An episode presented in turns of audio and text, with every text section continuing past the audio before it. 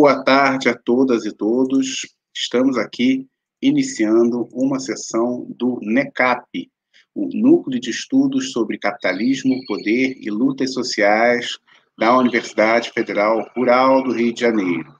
A gente hoje está dando sequência às sessões abertas do nosso grupo de pesquisa e hoje com a discussão do livro do Felipe Pereira Loureiro, que é esse aqui, né, se chama a Aliança para o Progresso e o Governo João Goulart, 1961 a 1964, ajuda econômica norte-americana a estados brasileiros e a desestabilização da democracia no pós-guerra.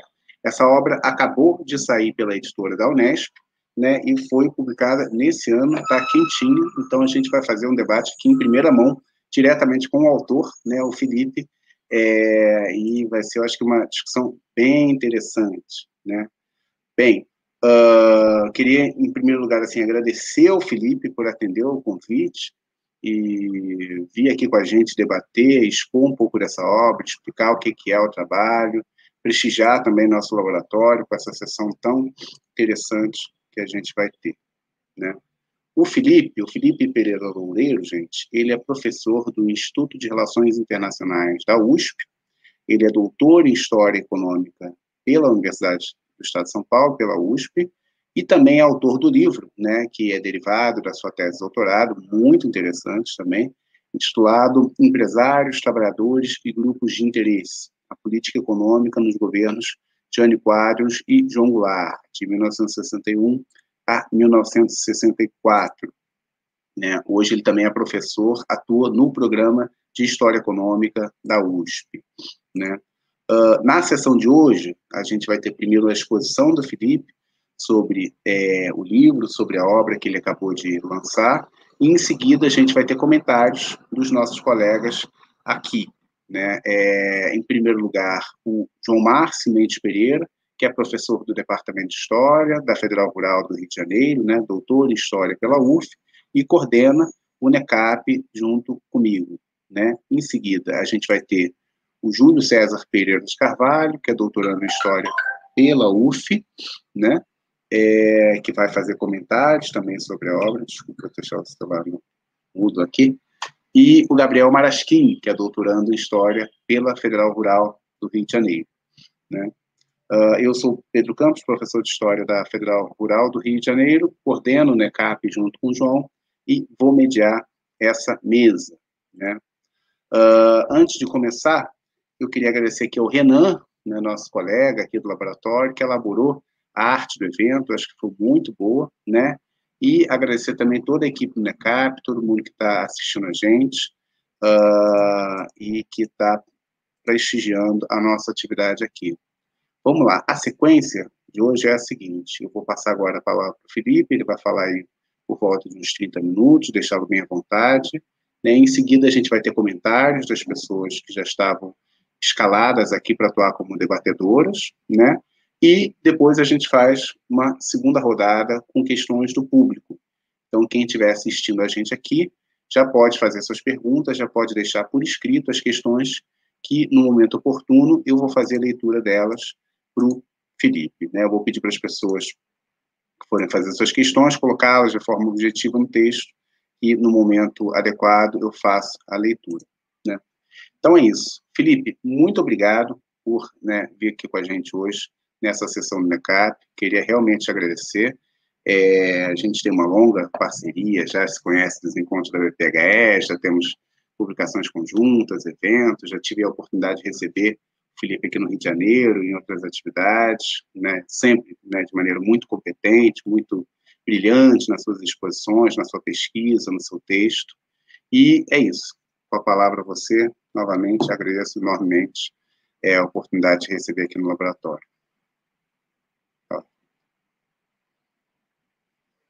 Verdade para mim estar aqui com vocês, poder discutir o meu livro, discutir a minha pesquisa. Né?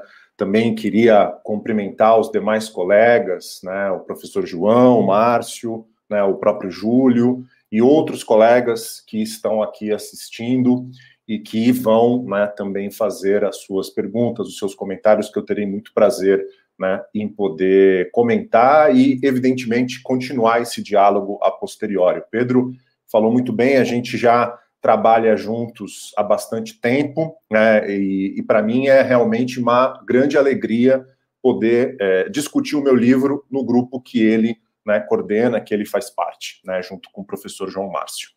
É, muito rapidamente, né, eu gostaria de falar um pouco sobre a motivação da obra e aí é, analisar algumas questões específicas do livro.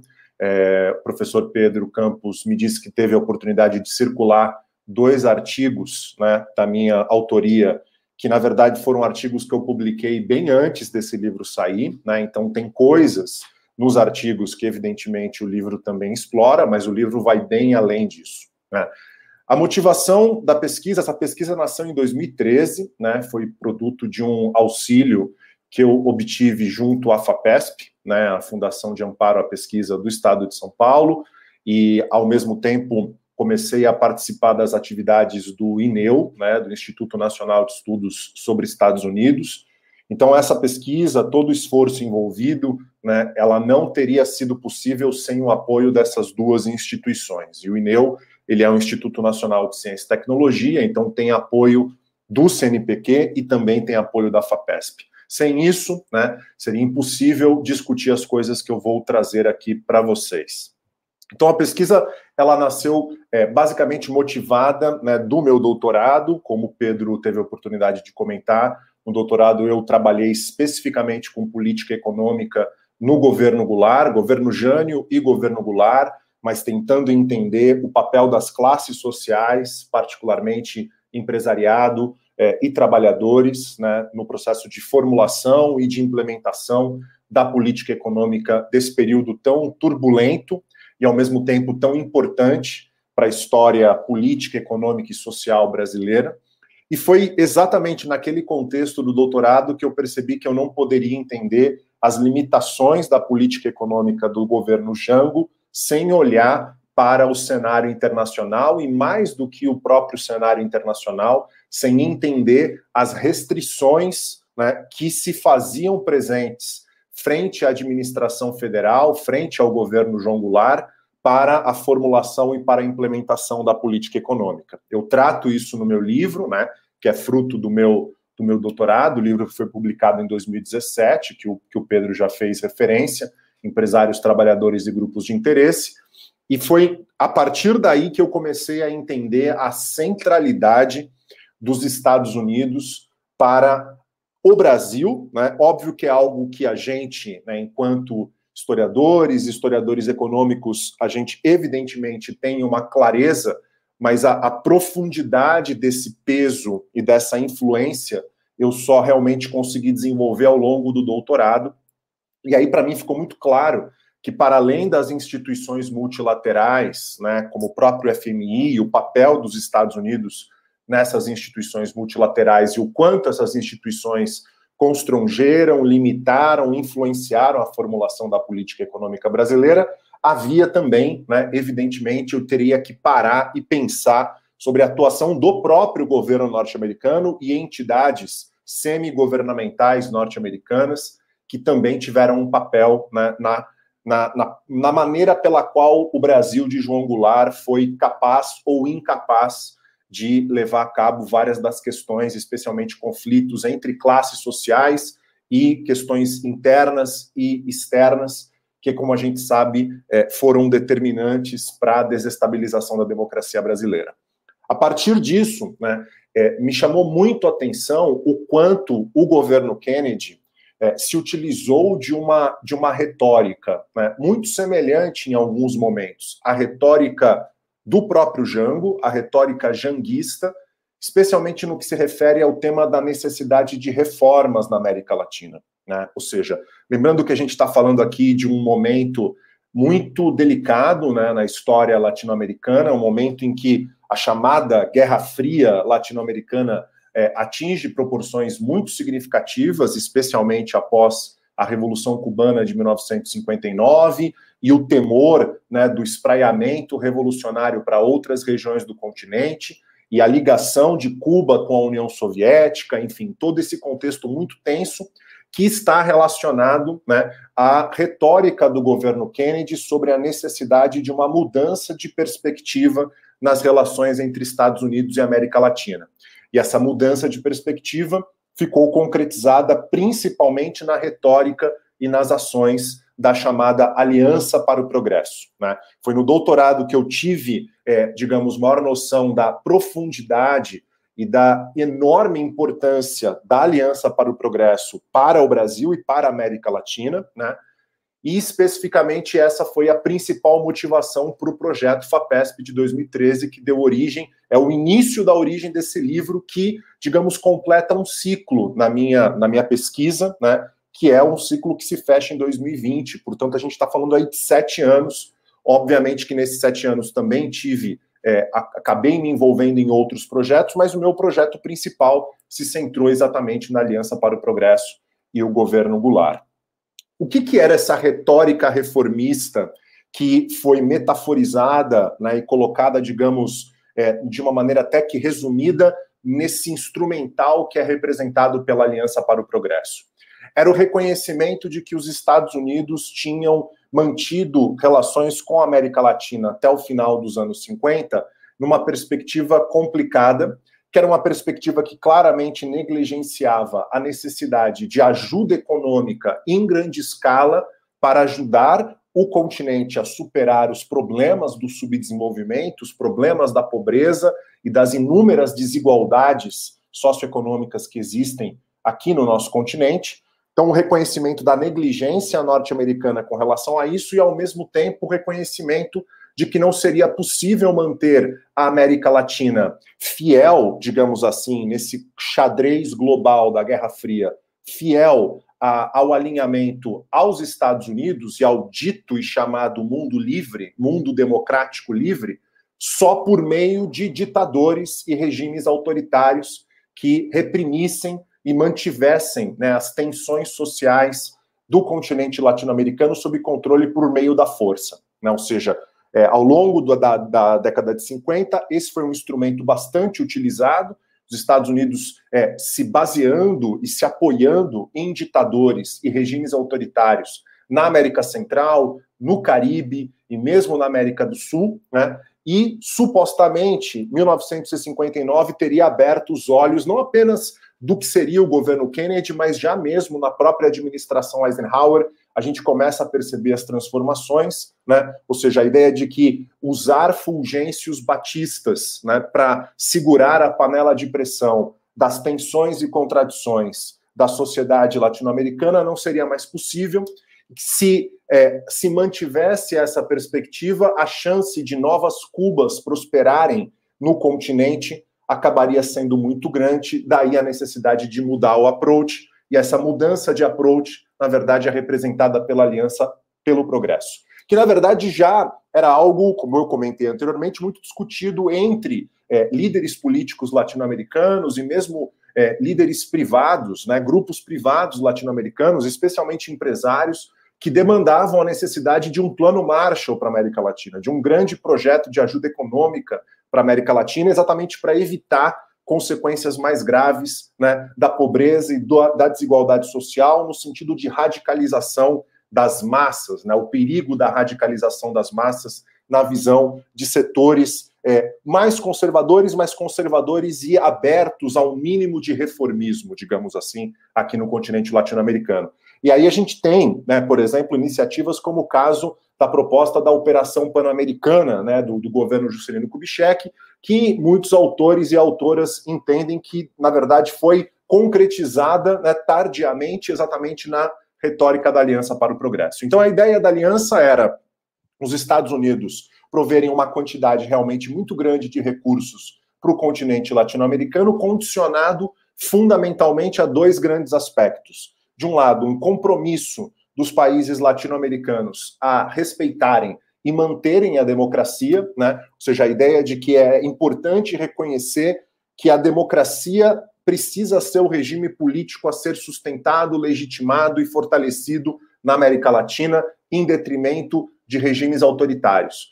E do outro lado, para além da questão né, democrática, a necessidade de realizar e implementar reformas socioeconômicas que permitissem que essa ajuda que viria dos Estados Unidos, ao fomentar um processo de crescimento econômico, que os frutos desse crescimento econômico fossem distribuídos de uma maneira menos desigual, portanto, mais equitativa né, entre os diferentes grupos sociais latino-americanos. E aí há um conjunto de reformas né, que são colocadas né, dentro da retórica da Aliança para o Progresso como sendo importantes né, dentro desse contexto de receber ajuda, mas supostamente condicionada ao respeito à democracia e a reformas, que eu destacaria aqui duas, não são as únicas, mas duas em especial que é a reforma agrária, né? ou seja, a necessidade de combater a desigualdade estrutural né, da propriedade no campo em vários países da América Latina e a questão da reforma tributária, né, ou seja, países latino-americanos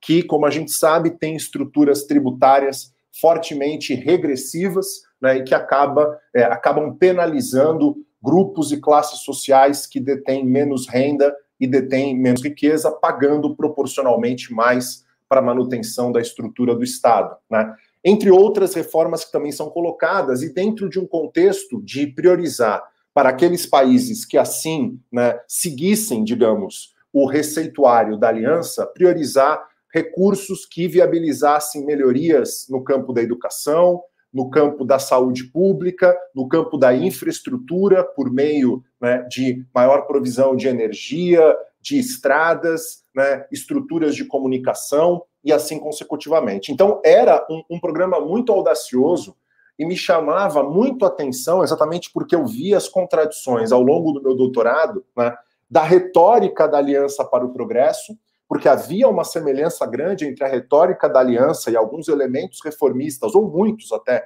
elementos reformistas que a aliança trazia na sua retórica, né, via Kennedy ou via vários dos, das autoridades né, do governo Kennedy, e a retórica do próprio governo Jango e das reformas de base, né, que muitas das quais coincidiam com essas reformas vistas como importantes para garantir um crescimento econômico mais justo, né, um, um crescimento dentro de uma sociedade mais justo e menos, menos, menos desigual, perdão, para é, os latino-americanos.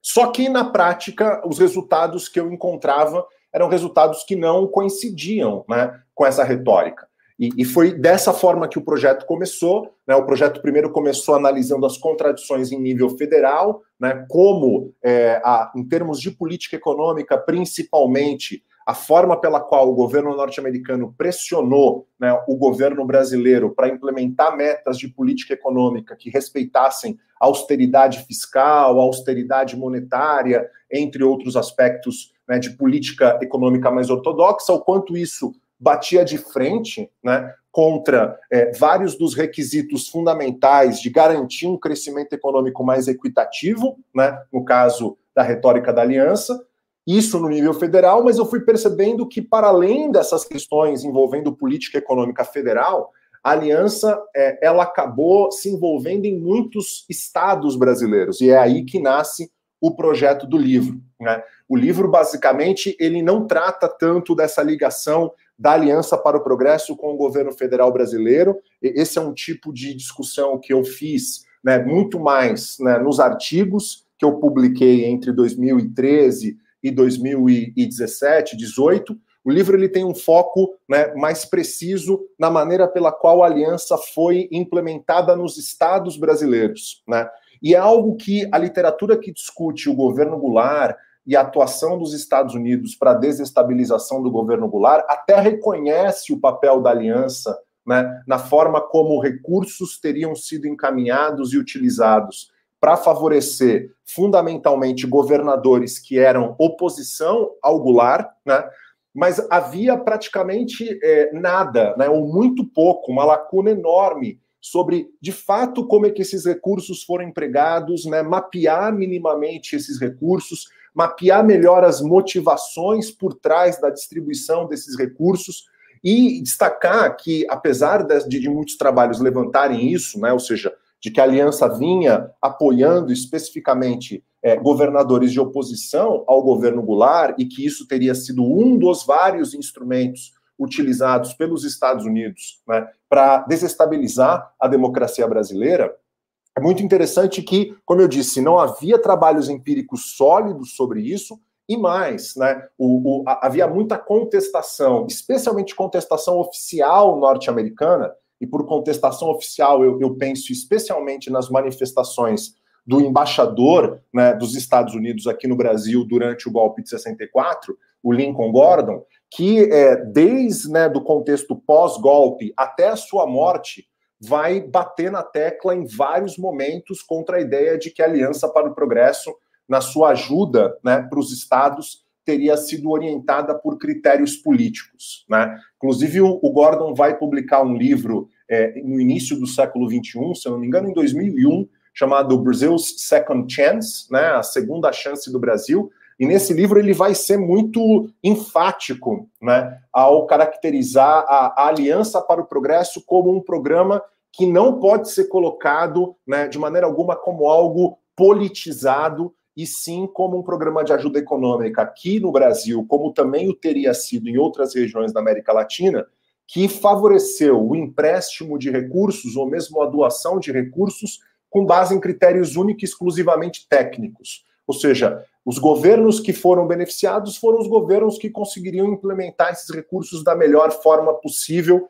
E, inclusive, segundo Gordon, dois argumentos fundamentais, né, de acordo com Gordon, que quebrariam né, toda essa perspectiva de que foi um programa é, usado apenas para critérios, a fim de critérios políticos, é que, de um lado, né, seguindo a própria Constituição brasileira de 1946, todos os recursos destinados aos estados tinham que ser aprovados pelo governo federal. Então, o próprio governo Jango deu aprovação para esses recursos, o que seria a prova, de acordo com ele, né, do quanto os recursos distribuídos aos estados não, não tinham esse caráter mais parcial né, e politizado, como a literatura é, colocava, e mais do que isso, o fato de que governadores de oposição, governadores né, de oposição aos Estados Unidos e governadores que eram fortemente aliados ao governo Goulart teriam sido beneficiados né, por recursos da aliança, e ele faz menção especificamente né, ao governador Mauro Borges, de Goiás, né, que tinha é, uma proximidade maior com, com, o janguismo, apesar de, de longe, não ser, né, no espectro político aí dos governadores do começo dos anos 60, o governador mais à esquerda do espectro político. Mas esses eram os dois grandes argumentos que o Gordon utiliza, e a gente vai ter alguns trabalhos mais recentes, especialmente feitos por acadêmicos norte-americanos, que vão incorporar essa narrativa do Gordon né, e que vão dizer: olha, de fato, é, inegavelmente há uma, uma atuação dos Estados Unidos, especialmente no que se refere à assistência militar, né, em apoio aos golpistas, mas no que se refere à Aliança para o Progresso, especialmente né, ao programa de ajuda econômica para os estados, é muito colocado, é muito complicado colocar as fichas né, nessa tese de politização e de uso da ajuda econômica com fins basicamente políticos. Então, diante né, da, da, falta de trabalhos empíricos mais sólidos e das contradições que eu via né, na análise dos dados, e de perceber uma literatura mais recente que dialogava com a narrativa do Gordon e que tentava, por meio de um revisionismo brando, colocar a Aliança para o Progresso fora né, dessa conta da intervenção norte-americana no Brasil, é de todo esse contexto que o livro nasceu. Né? E o livro, ele, portanto, ele se utiliza fundamentalmente, foi um trabalho muito extenso, é, e não é à toa que não havia é, absolutamente nada mais sólido né, na literatura sobre as ajudas dadas pelos Estados Unidos aos Estados brasileiros, porque é impressionante a descentralização dos relatórios e o quanto é difícil sistematizar toda essa ajuda econômica feita pelos Estados Unidos para os estados. Né? Foi um trabalho realmente de tartaruga, muito extenso, de anos, para conseguir, por meio de vários relatórios individuais, alguns relatórios que traziam né, dados um pouco mais agregados, outros menos agregados, mas muitos relatórios individuais de projetos, de empréstimos e de doações, conseguir criar um mínimo de um mapeamento, que o livro argumenta que não é um mapeamento completo, né? ainda há lacunas nesse mapeamento, ainda há é, aspectos dessa ajuda aos estados que eu não fui capaz completamente de fechar, mas é o primeiro trabalho que traz um mapeamento minimamente sistemático dessa ajuda da Aliança para o Progresso para governos estaduais brasileiros. Né? Então, eu mostro que havia basicamente quatro tipos de ajuda, duas ajudas relacionadas fundamentalmente em dólar, né, que são empréstimos em dólar e doações em dólar, feitas especialmente pela USAID, né, pela United States Agency for International Development, que é a agência norte-americana de ajuda, né, ajuda internacional, e também, além de ajuda em dólar, tanto doação quanto é, empréstimo, ajuda em cruzeiros. Né? É, lembrar que nos anos 50, o governo norte-americano vai lançar um programa chamado PL 480, na verdade é Public Law 480, uma legislação norte-americana que vai é, se utilizar do excesso de produção agrícola em vários estados norte-americanos para fazer política externa, especialmente com trigo e milho, né? mas também outros tipos de produtos agrícolas que eram produzidos em grande escala nos Estados Unidos e que, por questão de rebaixamento de preços, o próprio governo decidiu unir o útil ao agradável, comprar esse excedente de produção agrícola e utilizar esse excedente como forma de política externa. E é por meio desse pro programa, né, chamado Food for Peace, né, a, a comida para paz, que vem da PL 480, que também é, ajuda da Aliança para o Progresso para os estados, é feita em cruzeiros, é feita em moeda local, né, porque o, o, os, os, alimentos que eram vendidos né, para os países do terceiro mundo não precisavam ser comprados por meio de moeda forte. Os países podiam comprar esses produtos do programa Food for Peace por meio de moeda local, e esse dinheiro ia para a embaixada norte-americana e a embaixada utilizava não só para se manter no país, né, pagar as despesas locais, mas acabava ficando com um recurso muito grande em moeda local que poderia ser utilizado para outros fins. E nesse período da Aliança para o Progresso, esses fins basicamente são também empréstimos em cruzeiros e doações em cruzeiros. Então, eu consegui mapear basicamente é, todos os empréstimos em dólar, né? Não consegui mapear todos os empréstimos em cruzeiro, né? E, e no livro eu explico a, a, dificuldade que foi, apesar de tudo, para conseguir fazer esse mapeamento em empréstimos em cruzeiro. Consegui mapear quase todas as doações, especialmente doações em cruzeiro, principalmente entre março de 62, né? E, e o período aí é, do início de 64, né? E também conseguir mapear, pelo menos para o Nordeste, grande parte das doações em dólar. É, apesar desses furos, a, a estratégia que, a, que, que eu utilizei no livro para tentar minimamente ter uma noção global de quais estados foram mais ou menos privilegiados foram duas. Né? Primeiro, reconhecer que os empréstimos em dólar eram é, a joia da coroa, né? era o tipo de recurso mais, é, digamos, disputado tanto pelo governo federal quanto pelos governos estaduais. Isso é muito claro na documentação, quando você analisa a documentação qualitativa, a questão de que os empréstimos em dólar eram de longe né, o mais cobiçado. E por um motivo óbvio, né, esse é um momento em que a economia brasileira passava por sérias restrições em termos de balança de pagamentos. Né? Então, qualquer tipo de projeto que envolvia a importação de bens e serviços e que demandava, portanto, o uso de moeda forte, ficaria inviabilizado se, se né, os governadores ou o governo federal não tivesse esses dólares nas mãos. Né?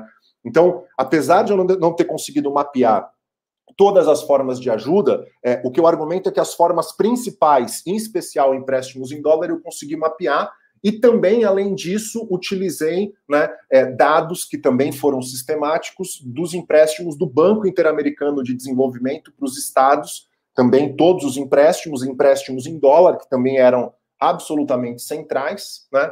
E que, apesar de não poder aí fazer uma identificação direta como sendo né, empréstimos dos Estados Unidos, porque o Banco Interamericano, evidentemente, por ser um organismo multilateral, não pode ser identificado única e exclusivamente com os Estados Unidos, mas pela própria participação acionária né, e de peso de votos, e também por meio de da, da análise da documentação qualitativa é muito evidente nesse período. O Banco Interamericano tinha acabado de ser criado, é muito evidente que os Estados Unidos tinham é, um papel profundamente determinante para né, é, é, canalizar escolher quais seriam os projetos financiados em quais regiões e quais, portanto, seriam né, os projetos vitoriosos e efetivamente implementados. Então, por meio tanto do mapeamento da, das formas principais de ajuda norte-americana, quanto por meio da utilização né, do mapeamento dos empréstimos do Banco Interamericano, eu consegui, a meu ver, criar o máximo que foi possível de um mapeamento sistemático dessa ajuda regional.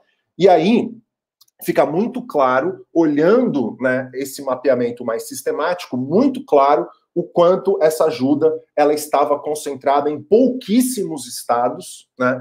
E que o quanto esses estados que foram os beneficiados por essa ajuda foram coincidentemente os estados cujos governadores tinham uma posição, se não é, de oposição aberta ao governo Goulart, mas pelo menos uma posição que era muito pró-Estados Unidos e claramente anticomunista. Mas muitos desses governadores também eram fortes opositores do governo Goulart. Tanto é que o principal privilegiado né, é, com os recursos em dólar e mesmo com recursos em cruzeiro, né, em doações em cruzeiro, foi o governador Carlos Lacerda, da UDN aqui, é, daí de Guanabara, que na verdade era uma cidade-estado, né, claramente o mais privilegiado, mas outros governadores que tiveram um papel importante né, em oposição ao gularismo, ao janguismo, como o Magalhães Pinto em Minas Gerais, né, é, mesmo o, o Aloysio Alves no Rio Grande do Norte, Cid Sampaio em Pernambuco, né, antes da eleição do Miguel Arraes, também foram fortemente privilegiados. Né?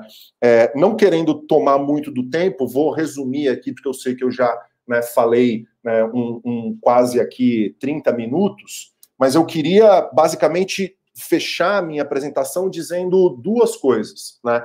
É, esse mapeamento ele não ficou parado em si, né? O livro ele mostra os motivadores por trás desse mapeamento e talvez uma das joias da coroa do livro, a meu ver, né, é, foi a descoberta de, um, de uma documentação da embaixada norte-americana em maio de 62 que categorizou todos os políticos brasileiros, especialmente os governadores, em determinados índices ideológicos, né? São sete índices ideológicos que iam de comunista até reacionário de extrema direita, e a alocação de recursos ela coincide exatamente com os índices ideológicos considerados mais interessantes pela embaixada norte-americana. Há vários documentos que expressam né, essa compatibilidade entre o índice ideológico e a forma como os recursos eram implementados e distribuídos de uma maneira muito límpida, né? E que é, é de, um, de um intervencionismo e de uma forma absolutamente fria de intervir na política doméstica de um país soberano que é bastante chocante de analisar a priori, né? E a embaixada usa esse, essa, esse índice ideológico para categorizar, como eu disse, todos os governadores e políticos em várias partes do país, com a ajuda dos consulados norte-americanos em várias regiões do Brasil. Né? E, além disso, uma outra coisa que eu, que eu destaco né, no livro é, é, são as motivações políticas por trás dessa distribuição. Eu mostro que não dá para olhar a relação Brasil-Estados Unidos nesses anos Goulart como uma, uma relação monolítica, como uma relação homogênea, né? ou seja, no início havia realmente uma, uma perspectiva por parte do governo norte-americano de que era possível trabalhar com o governo Goulart, mesmo que, se necessário, restringir o governo Goulart, mas é possível né, esperar até as, as eleições de 65. Então, muito dessa ajuda para governadores conservadores, governadores anticomunistas e pró-norte-americanos, estava informada pela ideia de que, ajudando esses governadores e ou políticos a eles vinculados no Congresso Nacional, você criava uma situação de restrição política para o governo Goulart. Você restringia as possibilidades de movimentação política para o governo Goulart. Uma outra, uma outra, um outro objetivo relacionado que também não tinha né, uma intenção golpista né, primária era a questão de fomentar ajuda em estados né, cujos governadores eram vistos como politicamente próximos aos Estados Unidos e que, portanto, né, poderiam ser politicamente competitivos nas eleições de 65. E aí o livro mostra que o Lacerda era um dos campeões nesse sentido. Né? Era não apenas o Lacerda, mas o Lacerda era visto como uma grande oportunidade, especialmente pelo embaixador Lincoln Gordon para as eleições de outubro de 65, que, como a gente sabe, não ocorreram por causa do golpe de 64. E aí é só quando as relações bilaterais deterioram-se completamente que aí a ajuda da Aliança para o Progresso para o governo federal brasileiro acaba, e aí a ajuda vai se concentrar essencialmente nos estados e com um intuito muito claro de manter governadores é, politicamente próximos, né, inclusive como uma forma de ajudar a coordenar esses grupos domésticos para o golpe civil-militar que aconteceria em março de 64. Por fim, e aí com isso realmente eu paro né, e dou oportunidade para ouvir os colegas, é, o livro ele argumenta que apesar da intervenção norte-americana via Aliança para o Progresso, né, uma intervenção é, não tão nua e crua quanto uma intervenção militar, uma forma de intervenção que a gente poderia classificar mais branda do que uma militar e, evidentemente, bem mais dura do que uma simples intervenção ideológica, né?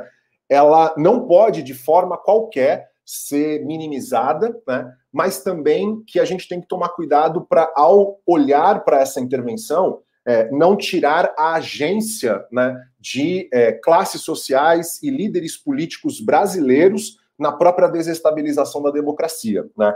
Então, eu, eu, eu argumento, especialmente no capítulo 4, o papel que governadores de esquerda tiveram para denunciar a Aliança para o Progresso como instrumento político de favorecimento de governadores pró-Estados Unidos, né? O Leonel Brizola e o Miguel Arraes, em particular, foram muito vocálicos nesse sentido. Então, não apenas eles não foram favorecidos, como eles próprios também denunciaram, né, de maneira muito enfática, o fato do governo federal estar tá sendo desrespeitado né, e acordos diretos estarem sendo feitos entre Estados Unidos e governos estaduais. E, por outro lado, o papel ativo né, dos governadores favorecidos para impedir com que o governo Goulart bloqueasse esse tipo de ação.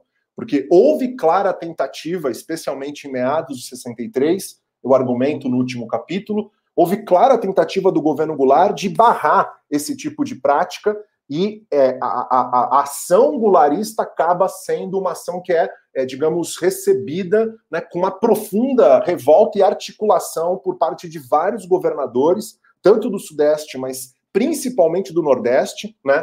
É, os governadores do Nordeste são muito vocálicos com relação a essa tentativa do governo Goulart de impedir essas relações diretas entre estados né, brasileiros e o governo norte-americano. Então, o livro também mostra que a gente tem que olhar para além. É óbvio que há uma relação de poder fortemente assimétrica, foi uma clara intervenção. Né? Não, não, não daria para discutir a agência de líderes políticos brasileiros se os Estados Unidos não tivessem claramente colocado em prática esse tipo de política externa. Mas né, um argumento importante do livro é que também não dá para desconsiderar o papel né, de agentes domésticos, de líderes políticos domésticos, né, para o processo que leva à desestabilização da democracia via Aliança para o Progresso. Né? Óbvio que a gente sabe desse papel, mas aí o livro está fazendo essa discussão especialmente via Aliança para o Progresso. Então, é, enfim, esse seria mais ou menos o argumento do livro. Eu espero que eu tenha é, apresentado o essencial e aí agora fico à disposição para responder questões, né, ouvir comentários, críticas, né, certamente muito bem-vindas para um projeto que certamente tem as suas várias limitações. Então, acho que esse é um momento muito é, interessante né, e, para mim, muito feliz de poder ouvir os meus colegas e as minhas colegas sobre a nossa produção, a minha produção acadêmica mais recente. Então, só agradecer mais uma vez. Obrigado, Pedro. Obrigado, João. E é isso.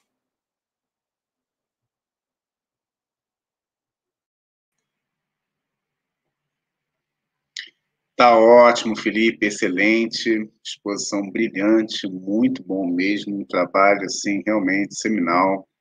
Eu estou muito impressionado, enfim, por um lado impressionado porque é, é, um trabalho de fôlego, mas por outro nem tanto porque eu conheço o Felipe, sei da qualidade do trabalho dele, da pesquisa que ele faz já há um tempo, né, e realmente dá continuidade à linha, né, da alta, enfim, é, qualificação dos trabalhos que é, ele tem. É, enfim, eu acho que a gente vai ter um ótimo debate a partir dessa exposição, a partir dos textos que o Felipe gentilmente disponibilizou para a gente, e também do livro, que eu acho que deve ser uma obra que merece né, ampla circulação, discussão e divulgação mesmo. Né? Bem, é, eu tenho comentários aqui, mas vou fazer por último. A gente vai fazer uma primeira rodada uh, mais interna, digamos assim, é, de questões de pessoas do laboratório, mas quem quiser fazer suas considerações, seus comentários, suas perguntas, pode colocar aqui nos comentários da nossa exposição pública, da nossa sessão é, aqui no YouTube, é, as suas perguntas uh, ali no texto dos comentários. Mas, para começar, então, eu vou passar a palavra para o meu querido amigo João Márcio Mendes Pereira, que vai fazer os comentários iniciais ali sobre a obra, sobre a exposição do Felipe. João, contigo. Obrigado, Pedro. Boa tarde a todas e todos. É um prazer é, poder realizar mais uma sessão aberta do NECAP. Ah, Bom, me coube aqui a tarefa de iniciar o diálogo com o Felipe. E olha, eu devo dizer que é uma tarefa muito prazerosa. Né? É, devo dizer que uh, fazia tempo que eu não lia um livro sobre Aliança para o Progresso e relativo ao Brasil é, com tanto fôlego né? É, e com tanta consistência teórico-metodológica. Então, em primeiro lugar, Felipe, eu queria te parabenizar pela obra. Né? Você fez uma pesquisa é, realmente impressionante, muito difícil de ser feita, né? dada a fragmentação é, dos dados financeiros, a pulverização desses dados em diferentes é, locais, né? a absoluta é, é, é, bagunça assim do, dos arquivos no Brasil, não dá nem para contar com o arquivo brasileiro, eu sei porque eu pesquiso o Banco Mundial, já tentei começar a pesquisa sobre o banco, a atuação do Banco Mundial no Brasil pelo Brasil. É impossível. então, é, você fez um caminho assim, uma tour de force, sabe? É, então, é realmente impressionante. Fiquei muito contente de, de ler o livro, ainda não acabei, estou empolgadíssimo e, sem sombra de dúvidas, é uma obra que merece ser traduzida para a língua inglesa e terá repercussão no debate internacional sobre a Aliança para o Progresso, e, e mais do que isso, uh, é, terá repercussão no debate sobre, como você bem diz, né, a, a, dimensão política que a alocação de recursos da ajuda externa tem. Né? E esse não é um tema do passado, da Guerra Fria. Né? Uh, não é mesmo.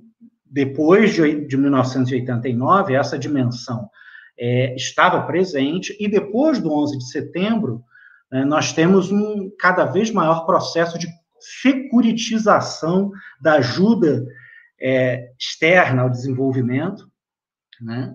Uh, e, e, e discutir isso né, do ponto de vista das razões, né, da motivação né, para alocação de recursos, priorizar este ou aquele país, né, em detrimento de outros, é, é, uma dimensão, é uma dimensão importante, e o seu livro traz insights teóricos, né, muito bem respaldados empiricamente, para fazer esse debate. Né? Então, assim, realmente eu queria é, te parabenizar e te agradecer por estar conosco nessa tarde, prestigiando o nosso grupo de pesquisa.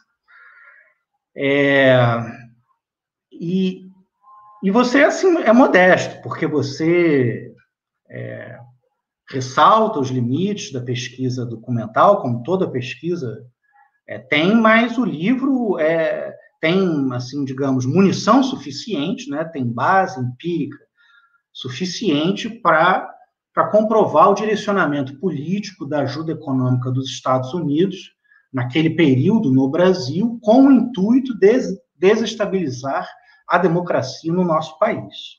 Né? Essa parte do índice ideológico, né, é, construído sobre políticos brasileiros, é impressionante. É impressionante. E, e me desculpe, mas é impossível não pensar no nosso quadro agora, mais recente, desde o golpe, mas pensar nas eleições é, dos Estados Unidos, que estão aí em vias de, né, a apuração está em vias de ser concluída, né, provavelmente no fim do dia de hoje já, já saibamos o resultado, Mas seja qual for o resultado, se for Trump, nós sabemos que não não haver, é, se não for o Trump vencedor, nós sabemos que não haverá é, nenhum é, nenhum golpe de Estado nos Estados Unidos por uma razão muito simples, né? Não há embaixada dos Estados Unidos lá. Né? É, bem, é, eu queria então é, fazer alguns comentários mais gerais, né? E depois algumas perguntas para você, tá? Felipe? E, por favor, fique à vontade para é, comentar o que você quiser. É, é, a, o primeiro ponto que eu destacaria no livro, assim, relevante, tem a ver com a tua abordagem teórica, né? Que é de entender como os agentes leram as oportunidades e os limites a eles impostos e atuaram em meio a tais oportunidades e limites. Ou seja, você é, procura é, considerar os fatores estruturais, mas entendê-los é, não como algo dado que se abate sobre as escolhas dos agentes. Quer dizer, os agentes históricos fazem escolhas. Né? Os agentes políticos, os agentes econômicos, e, e, e você traz isso muito fortemente. Acho que é uma perspectiva interessante de análise. Né?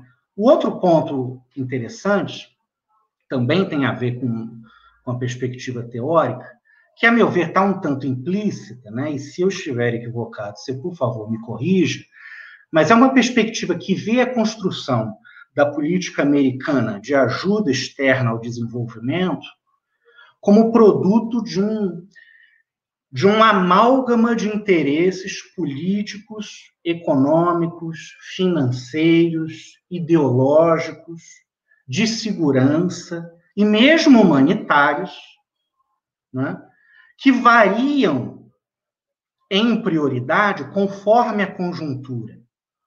Ou seja, a política é, americana de ajuda externa ao desenvolvimento, ela não é redutível a um único fio condutor. É isso que eu estou querendo dizer. E, a meu ver, o seu livro traz isso também é, de maneira muito instigante. O terceiro comentário é, é, tem a ver com o seguinte: é,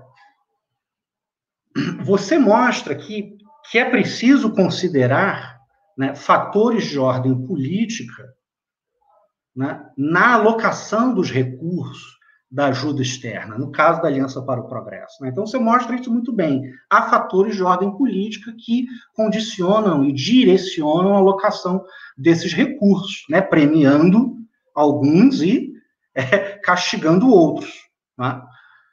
Ah, muito bem, isso é fundamental. Mas, ao mesmo tempo, você abre uma chave interessante, que é a de é, é, procurar entender também fatores ideacionais, né? visões de mundo, né? visões de desenvolvimento capitalista, que esses agentes carregavam, né? os agentes à frente né? da ajuda americana é, ao desenvolvimento. Né? Também achei esse aspecto bem, bem legal. Né? Um, um, quarto ponto também que eu destacaria é o seguinte: é, nós, nós sabemos que as estruturas de poder internacional gravitam fortemente né, na capacidade de ação e nas modalidades de organização dos estados latino-americanos. Tá? Nesse sentido, eu acho extremamente importante a forma como o teu livro é, mostra como a ajuda econômica dos Estados Unidos ao Brasil é, é, não pode ser é, entendida né, sem levarmos em conta alianças né, e agendas mais programáticas ou mais pragmáticas com elites locais organizadas no aparelho de Estado é, e na sociedade civil. É, quer dizer, é, se é verdade que as estruturas de poder internacional gravitam fortemente na, na capacidade de organização é, dos estados da periferia, né, é, é fundamental nós irmos adiante e, e, e pensarmos que, que isso depende sempre da construção de aliados locais, aliados domésticos. Né? É, e você mostra isso muito bem. E essas relações com os aliados domésticos podem ser mais pragmáticas ou mais programáticas. né? Mas elas precisam se dar. Né? Por que, que eu estou dizendo isso? Porque é, é, porque, do contrário, a gente acaba vendo a relação dos Estados Unidos com os países latino-americanos simplesmente como uma imposição de cima para baixo e de fora para dentro, e esses estados e os governos desses estados como meras vítimas. E isso nos leva a uma conclusão muito problemática, que, que é a de isentar de responsabilidade as elites locais e as classes dominantes locais. Né?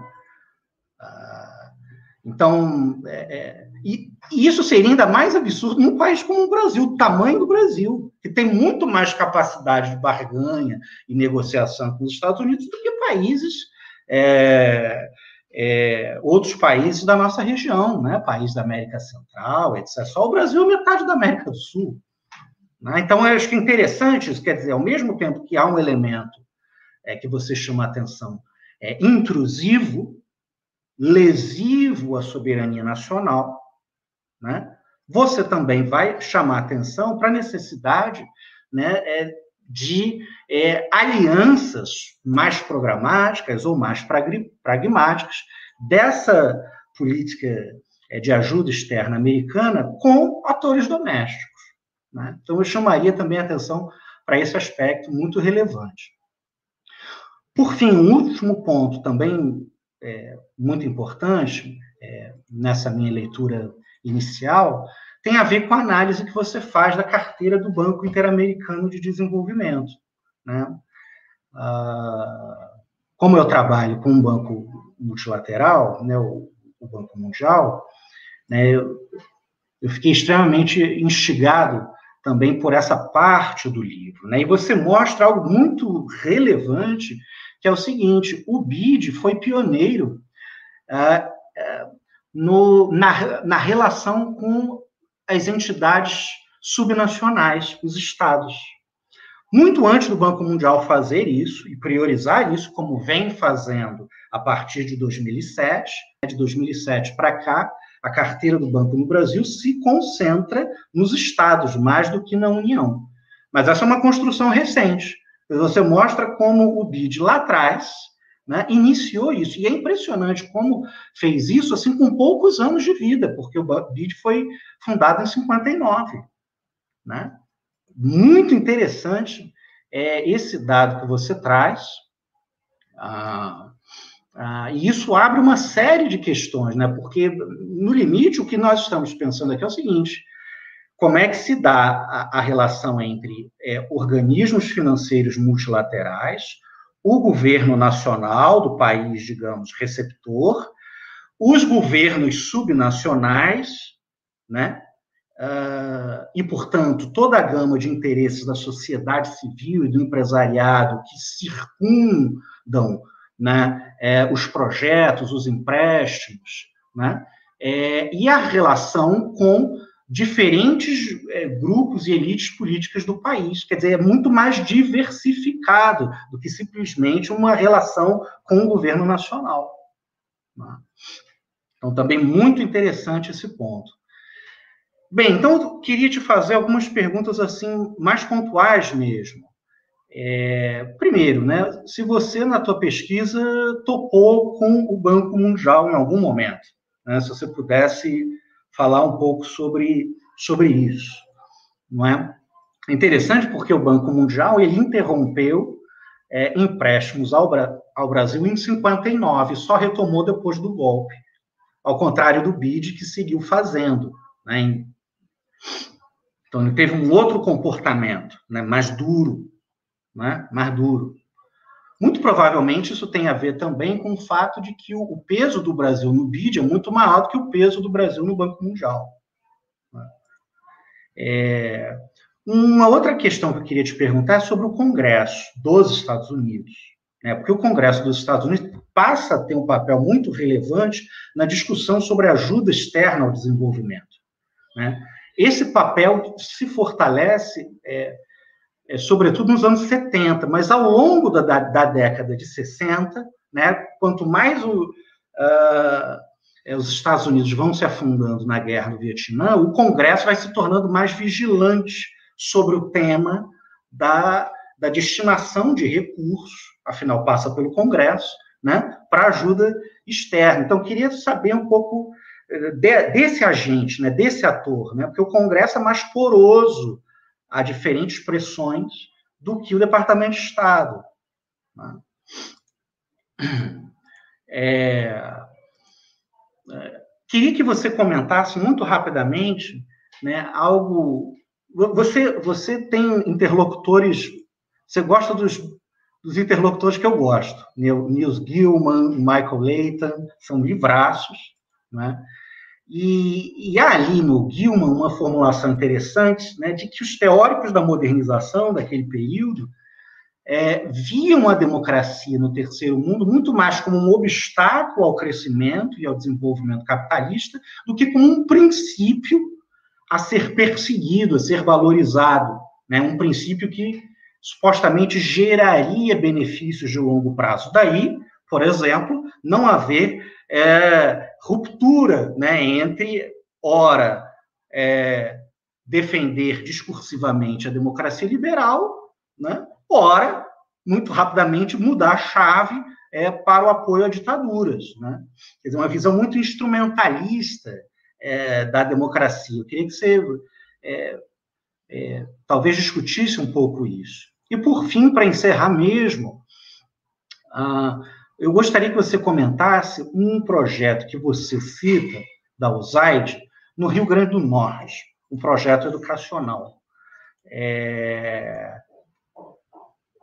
é interessante porque ali já estava, já, bom, Nordeste, ligas camponesas, enfim, já havia toda uma movimentação lá, mas havia também um MEB, Movimento de Educação de Base, que vai se articular com, com ah, pesquisas uh, com iniciativas e projetos financiados pela Aliança para o Progresso. Né? Nós temos um, um doutorando aqui no, no, grupo, o Max, que é, está pesquisando exatamente isso, o MEB, né? e é, nesta chave.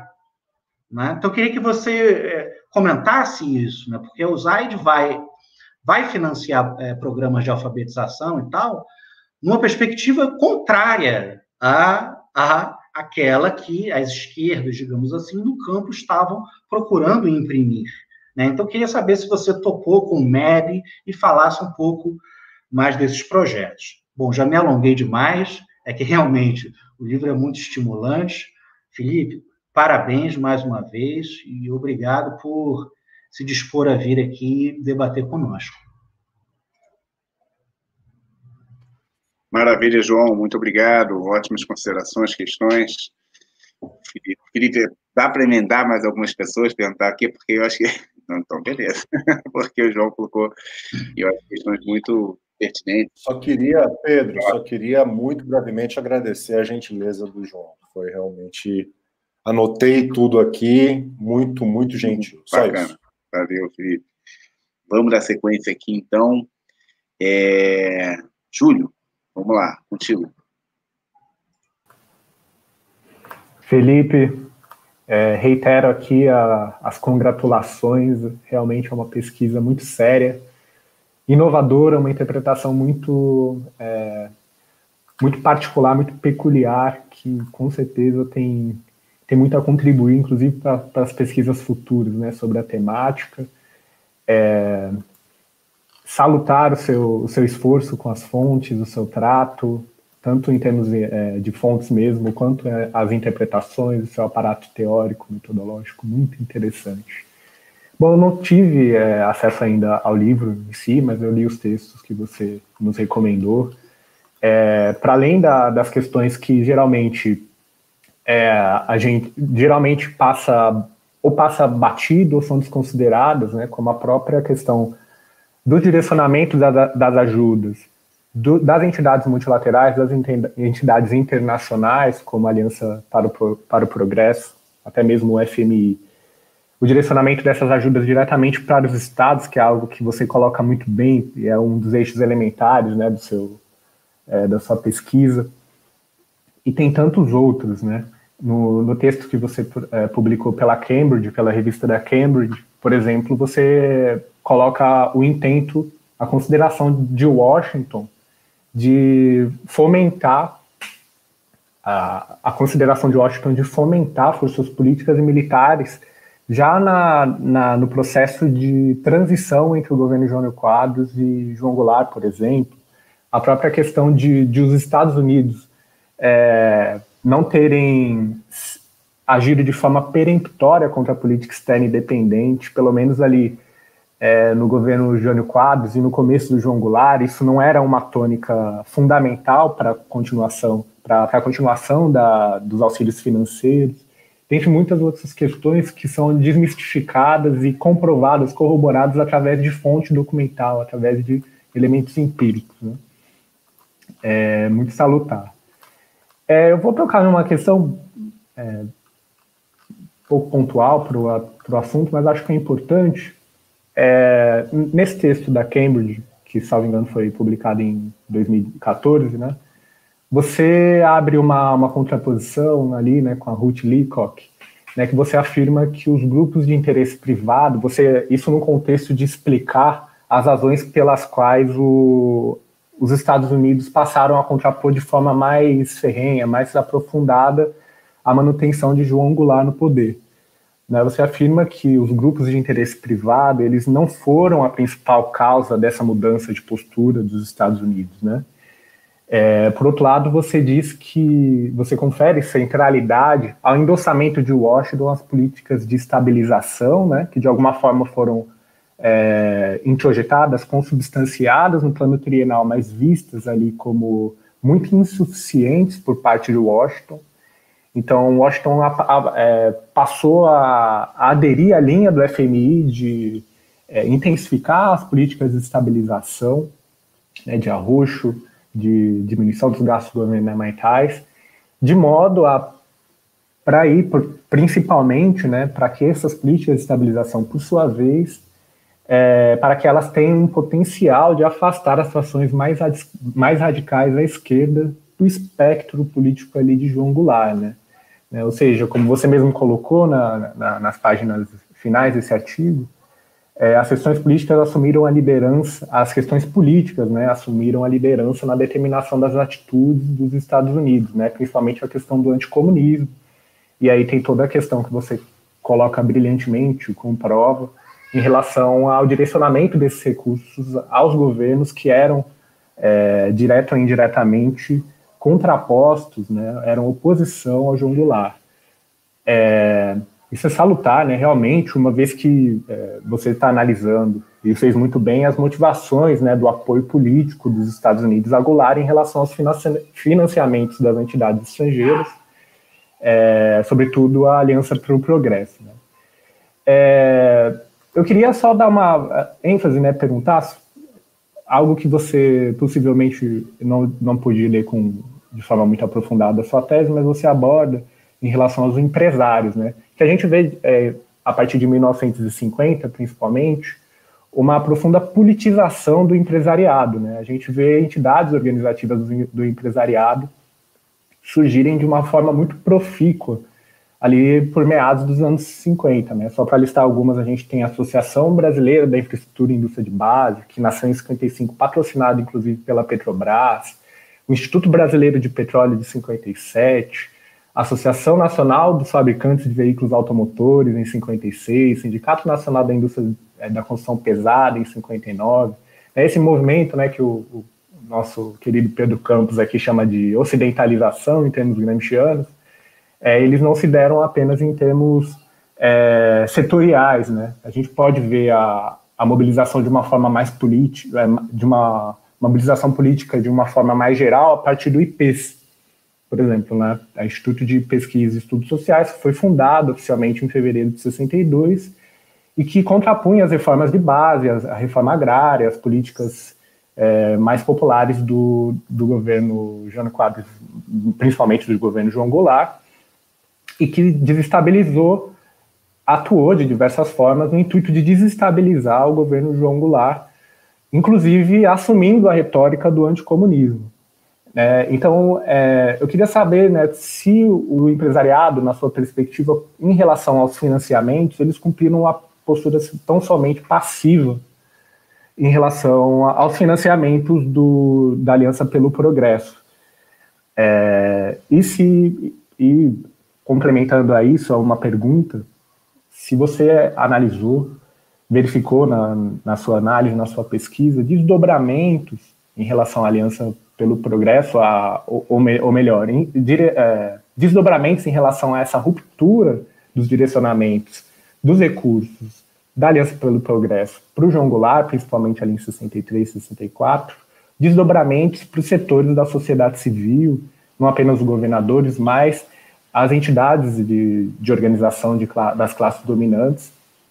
É como se fosse uma espécie de, é, de combustível, por assim dizer, para que eles pudessem, assim, a fazer mais força. Se há esse vínculo ou simplesmente, é, se você é, viu algum algum elemento nesse sentido, ou simplesmente realmente houve uma simplesmente uma é, passividade em relação às classes dominantes locais frente aos financiamentos dos Estados Unidos é, direcionados ao Brasil, né, via Aliança do Progresso. Não sei se eu me fiz muito claro, mas mais uma vez parabenizo a sua pesquisa e agradeço a possibilidade de conversar aqui contigo.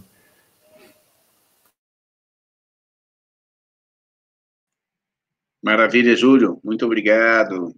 É, dando sequência aqui, vou passar para o Gabriel. Gabriel, a palavra. Vai lá. Gente, boa tarde. Vocês conseguem me ouvir?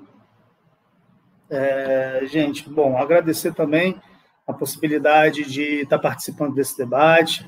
Ao professor Felipe também parabenizar pelo excelente trabalho. Assim como o Júlio, também me baseei na, na, no artigo escrito na revista para Cambridge, se eu não me engano, na revista dos estudos latino-americanos.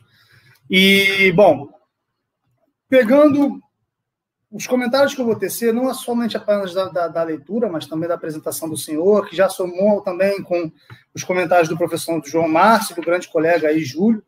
É, quando o senhor fica tratando da questão, dentro do artigo, né, de, da, da, da, dessa, dessa lógica de que essa ajuda econômica ela vem também com uma carga política considerável, com objetivos, inclusive, de desestabilizar o próprio governo do João Goulart, o que foi diferente no próprio governo do, do, do Jânio Quadros, em que, apesar da política externa independente que ele tentou tecer, né, de certa forma, pelo que eu pude compreender, ele conseguiu um pouco, isso não impactou diretamente as relações diretas entre Brasil e Estados Unidos no governo João, João eh, Jânio Quadros e no início do governo João Goulart também não, apesar de depois do João Goulart ele ter resistido um pouco a certas exigências vindas do FMI, de combate também aos movimentos sociais e tudo mais.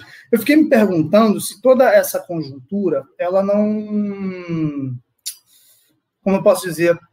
Ela também não está atrelada muito a uma lógica de reprodução ou até mesmo de modelação de certas permanências de relações internacionais econômicas de dependência. Né? É, como, por exemplo, no caso do Brasil, eu estudo história das ciências, eu pego a questão da, do desenvolvimento da energia nuclear no Brasil, pegando o primeiro programa nuclear, que vai de 51 até 55, e o, segundo, que vai de 56 até 64. É, eu encontrei muita, muita relação entre, entre a, a explicação do senhor, o artigo, com o, a, essa minha temática de pesquisa, nesse, no sentido de os Estados Unidos ele se apresentar sempre dentro de uma lógica de trazer financiamentos, ajudas internacionais, né, é, financeiras, empréstimos bancários, em, é, venda de tecnologia, no caso aqui do meu tema, também abrir, abrir as portas das suas universidades para receber universitários brasileiros para se formarem lá em Harvard, Princeton, Universidade da Califórnia e tudo mais. Só que tudo isso dentro de uma, de uma lógica em permanecer o Brasil numa condição de dependência. E eu fiquei me perguntando, após ler o seu artigo, se essa se toda essa estratégia, todas essas articulações que compõem a Aliança para o Progresso também não são, de certa forma, é, uma materialização desse tipo de prática. Ou seja, eu vou auxiliar, eu tenho a retórica reformista do Kennedy, como o senhor bem falou, né? eu vou ajudar a, a tirar a América Latina do subdesenvolvimento, mas não apenas na lógica de evitar a sua aproximação com o comunismo, mas também numa lógica de mantê-la enquanto um continente repleto de países com elites extremamente retrógradas, né, e que se e que montam suas relações de poder em cima da exploração e exportação de matérias-primas ou então de commodities que ainda necessitam de um alto teor tecnológico de desenvolvimento para elas serem processadas e transformadas em, mercadorias que venham, que venham a, a, a, ser consumidas no mercado de trabalho. Então, fiquei me perguntando essa questão. Eu gostaria de saber se o senhor poderia comentar um pouco a respeito disso. Né? Se essa lógica desses financiamentos vindos dos Estados Unidos, que tem aí sua interferência política clara, como bem colocando, de afastar do comunismo, também não tem essa lógica de reproduzir uma, uma, uma, uma relação de dependência. Até porque da mesma forma como o professor João falou dessa ideia maniqueísta de democracia que eles apresentam, no seu artigo também apresenta um pouco essa ideia de maniqueísta que eles, estadunidenses, têm, pelo menos com relação ao Kennedy, é, sobre a lógica do comunismo. E me veio muito essa questão na cabeça de que, para eles, comunismo seria sinônimo de qualquer luta social que viesse né, com demandas básicas de sobrevivência ou então de aumento da política dos trabalhadores em detrimento da, da concentração de poder político e econômico dessas elites. Né? Então, eu gostaria de saber se, se o senhor poderia falar um pouco a respeito dessa questão. E eu tenho uma outra pergunta, que é uma pergunta mais direta, é também se quando o senhor foi, estuda, foi estudando as estratégias de financiamento da Aliança para o Progresso, o senhor já se deparou com instituições de ensino e pesquisa como pontos de pauta que deveriam receber é, esse financiamento estrangeiro, né? porque é uma coisa importante, isso eu venho observando cada vez mais na minha pesquisa, é, o quanto essa questão da ciência, está dissociada da prática política ou da prática econômica. Isso não é bem uma realidade e que sim, o cientista em determinadas instituições de ensino e pesquisa, a Escola Superior do Exército, por exemplo, é, a Faculdade de Agricultura Luiz de Queiroz e diversas outras, possuem posicionamentos políticos muito claros e fazem frente a determinados projetos de Estado. Então, de repente, tal como governadores que fazem oposição, faziam oposição ao governo é, João Goulart, receberam uma concentração maior de recursos da aliança para o progresso, eu também fiquei, eu fico me perguntando se determinadas instituições públicas ou até mesmo privadas que estejam ligadas a questões do, do, desenvolvimento das forças produtivas, do desenvolvimento da educação, do desenvolvimento de, de insumos agrícolas, é, remédios, etc., até mesmo estudos de ciência pura, também não poderiam estar envolvidos nesse processo. Então, gostaria de saber se o senhor é, encontrou essas instituições presentes na, na, na, na, sua pesquisa. E, mais uma vez, parabenizar. Eu ia fazer uma pergunta a respeito do seu corpus é, documental, mas o senhor imediatamente já tirou essa dúvida. Realmente deu, dá para perceber que é um trabalho hercúleo e muito, muito, muito bom, muito importante, muito interessante. Agradeço mais uma vez essa oportunidade e parabenizo mais uma vez pela qualidade do trabalho. Maravilha, Gabriel. Todos aqui unânimes, né, em, enfim, é, reconhecer a altíssima qualidade do trabalho do Felipe. É, Felipe, se você permite, é, fazer algumas considerações, assim, só para fechar, né, depois a gente tem algumas perguntas do público aqui, é, e, e, a gente fecha uma primeira rodada de questões, depois a gente abre para o público. Primeiro, assim, é, digamos assim, é, reforçar o coro dos colegas né, em relação à qualidade de trabalho e realmente congratular né, você por ter escrito essa obra tão instigante, tão importante, que merece máximo realmente de, digamos assim, exposição, trabalho e, e ser, digamos, alvo de debates né, nos fóruns adequados, né? E tal qual o João falou, é, eu acho que é estritamente relevante e pertinente a publicação desse livro no exterior, né? até para a gente entender o modus operandi é, do governo norte-americano em termos históricos em relação a outros países, como eles é, têm uma ingerência né, em assuntos domésticos, né, é, com uma conotação política bastante demarcada nas suas ações, no sentido né, é, de uh, fortalecer governos afinados com seu perfil político e de negócios, né, e também é, repelir governos que não tenham esse perfil. Então, eu acho que é, seria realmente muito relevante a publicação, de, a publicação dessa obra em inglês, né? É, o Felipe mandou para mim gentilmente um livro com uma é, enfim, dedicatória maravilhosa, então agradeço também aqui a gentileza do Felipe por ter me enviado um exemplar. Né? Uh, os dados que ele mostra, gente, levantando aqui um pouco a obra, são realmente muito interessantes. Eu faço questão aqui, né, sei que não é muito adequado, mas uh, de mostrar uma figura que ele traz, né? Olha que interessante isso que ele falou na apresentação sobre, digamos assim, como havia né, é, uma seletividade política dos governadores que recebiam auxílio norte-americano. E esse gráfico aqui da página 116 revela justamente isso. Né? O governo Lacerda, do pequeno estado da Guanabara, tinha 41% né, é, da ajuda econômica do BID norte-americana, né, no período 61-64. Então, o Felipe ele conseguiu, digamos assim, realmente uh, levantar esses dados, concatenar com todo o arcabouço que ele possui da história econômica, né, e fazer uma sistematização de é, informações muito impressionante.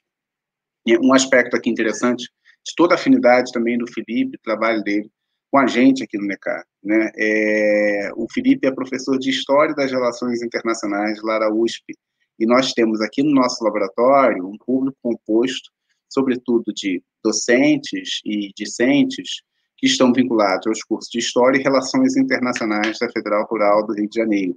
Né? Então, a gente tem graduandos de RI, é, é, pós-graduandos que fizeram Relações Internacionais na sua graduação, e vários alunos também da História em nível né, da graduação, mestrado e doutorado.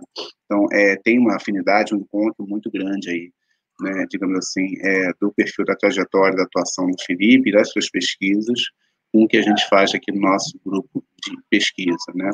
Eu acho que, assim, uh, uma das qualidades, eu acho que o Felipe, como ele expôs na fala dele, ele tem toda uma solidez teórica, metodológica, expõe muito bem, é muito didático, é muito claro, mas eu destacaria, né, ainda como outro ponto alto, talvez o que eu considero né, o principal, é um trabalho assim impressionante com as fontes primárias que o Felipe faz. Né? Então, na obra dele, a gente verifica isso. Ele tem, né, digamos assim, uma, um trabalho realmente de fôlego né, com a, as fontes documentais e, em particular, como o João chamou a atenção na sua, na sua fala, com arquivos no exterior. E isso é muito interessante. Né? Vários autores a gente ouve falar disso. Para a gente conhecer um pouco mais sobre o Brasil, conhecer melhor a nossa história, nossa realidade social, a gente precisa acessar fundos de arquivos fora do nosso país, tendo em vista várias informações que a gente consegue a respeito né, do processo histórico, da ingerência externa que a gente é, tem aqui no nosso, né, no nosso país, é, em arquivos fora do Brasil, em particular, obviamente, nos Estados Unidos, tendo em vista né, é, a posição geopolítica brasileira e toda a situação da correlação de força no mundo né, nas últimas décadas e séculos. Enfim, né? E, e, é interessante, assim, ressaltar um aspecto interessante dessa obra em particular, né? É, porque na historiografia, na bibliografia competente, a gente já tem várias obras que se referiram às ilhas de sanidade, né, e todo o apoio norte-americano, uh, enfim, é, aos estados anti-Jango, no período prévio ao golpe de 64. Então, Muniz Bandeira, Paulo Vicentini, vários outros autores já se debruçaram sobre isso. Mas é, o Felipe traz uma sistematização de dados com base em fontes nessa obra. Né? Eu acho que talvez isso seja o plus, isso seja, digamos assim, o, o é, a qualidade central do trabalho que ele traz aqui. A gente tem um conjunto de obras já sobre a Aliança para o Progresso, o Ricardo Alagio Ribeiro, a Martina Spor e vários outros se debruçaram, mas é, essa atuação do governo norte-americano junto às entidades da federação, né, é, com a sistematização que esse livro traz, eu acho que não há, na, né, na bibliografia existente hoje. Então, é um acréscimo, um aporte realmente muito importante. Né? É, como o Felipe fala bem no início do, do livro, né, é, quem sabe daqui a um tempo a gente não encontra né, uma historiadora ou um historiador que encontre algo como a Operação Brother Sun ou algo parecido para entender parcialmente que seja né, a nossa realidade política nos últimos quatro anos, né, é, tal qual a Phyllis Parker, ele comenta né, muito bem, encontrou toda aquela documentação lá e publicou o livro é, em meados da década de 70. Né? A gente tem vários indícios, né, como a Operação Pontes, os dados do Wikileaks sobre a atuação da Embaixada Norte-Americana e tudo mais. Então, eu queria colocar, digamos assim, é, levantar a bola para uma questão específica, Felipe, do livro, né, que é, sempre me chamou muito a atenção, me instigou bastante. Né? Tem uma passagem muito interessante da fala de Miguel Arraes, criticando a Aliança para o Progresso e toda a ajuda né, aos estados, na página 166, que eu acho interessantíssima, né? Eu até passei para um amigo meu que é neto da Raiz, ele adorou, já comentou, já respondeu aqui para mim. É, enfim, mostrando. Tem um texto, na verdade, do Consul Geral lá de Pernambuco, uma página anterior, falando que não pode dar dinheiro para a Arraes, porque o Arraes é comunista, né? E aí eu passei isso para esse meu amigo que é neto do Miguel Arraes, ele adorou, já respondeu isso vai pra, passar para a família e tudo mais. Mas eu lembro, né, sobre essa questão da auxílio, do auxílio para os estados, de uma entrevista né, do ex-ministro da Justiça do governo federal, recente, né, no período recente, Eugênio Aragão, né, e ele alegou que trabalhava no Ministério Público Federal e ele foi diretamente procurado pela Embaixada dos Estados Unidos para estabelecer um convênio do Ministério Público Federal brasileiro com o governo norte-americano, com uma entidade direta pertencente ao Estado, né, é, enfim, é, dos Estados Unidos. Uh, e ele falou, olha, não posso fazer isso porque, segundo a Constituição brasileira, as relações exteriores constituem uma prerrogativa exclusiva do Poder Executivo, e mais especificamente do governo federal, né? E ele alega, ele alegou isso na entrevista, que várias ocasiões uh, o governo norte-americano passava por cima da legislação brasileira procurando por vias indiretas, né, é, tipo ações junto a governos estaduais, junto a outros poderes que não o executivo e tudo mais, né?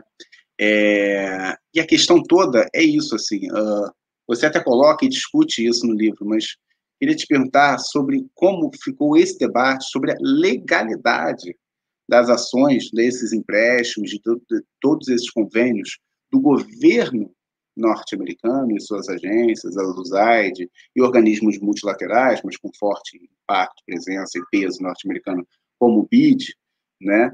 Uh, como fica a legalidade dessas ações dessas agências as entidades da federação, a revelia, em certa medida, do governo federal brasileiro naquele período.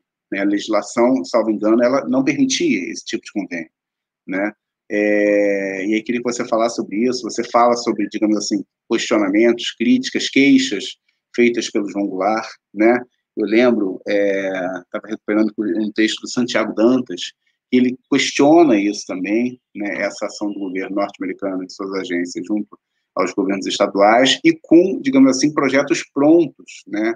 Reclamando que não havia uma autodeterminação digamos assim, dos programas de desenvolvimento. Ele já chegava muitas vezes com um pacote pronto e com todo um estudo, né, digamos assim, acoplado em termos de política de desenvolvimento, justificando as ações que eles queriam que fossem realizadas.